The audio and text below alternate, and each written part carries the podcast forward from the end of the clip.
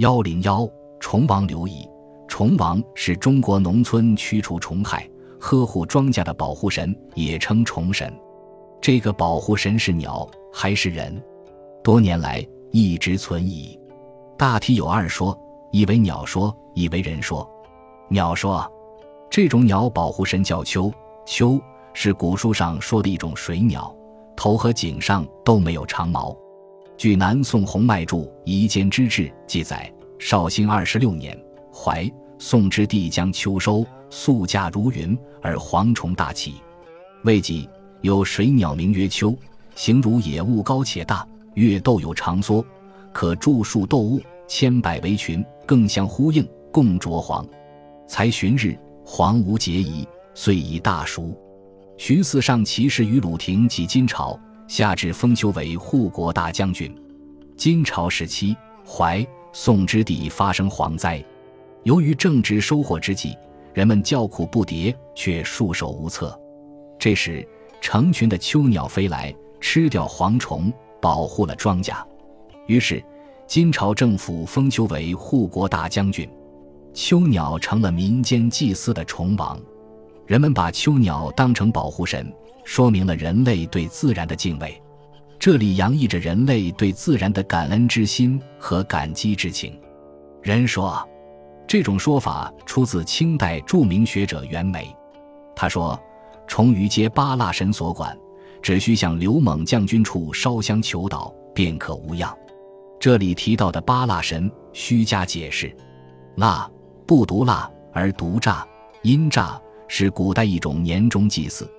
八腊是指古代的八种农事，即祭祀、耕作、筑堤、疏浚、修屋、畜牧、造酒，指从八个方面的农事，也特指农历十二月举行的祭祀活动。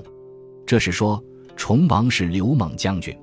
这里的刘猛将军，并不是姓刘名猛，而是一位姓刘的勇猛将军。这位猛将军还不能一时认定，有五种说法：刘和、刘乙、刘瑞、刘载和刘承忠。学者认为，这五位将军中能够和崇王靠谱的还是刘乙。刘乙是南宋的抗金名将，打败了金兀术的金军，却被奸相秦桧排挤出京城，做了地方官。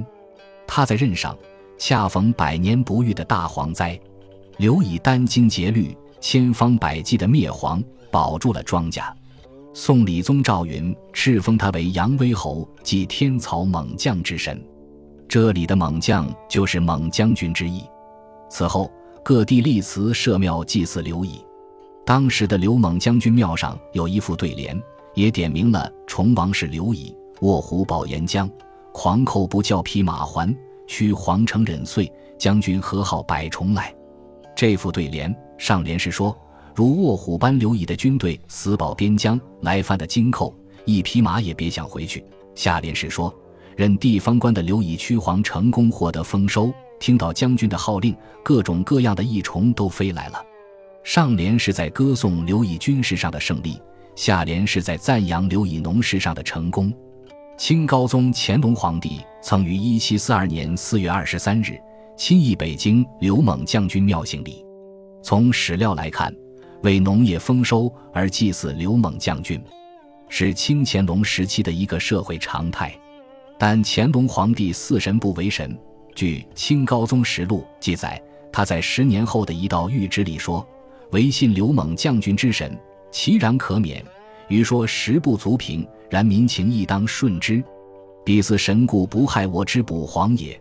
若不尽力补黄而为是祀神，则不可耳。”从这段话中，我们既可以看出刘猛将军在当时社会的影响力，也更佩服乾隆皇帝的不可为世四神的态度。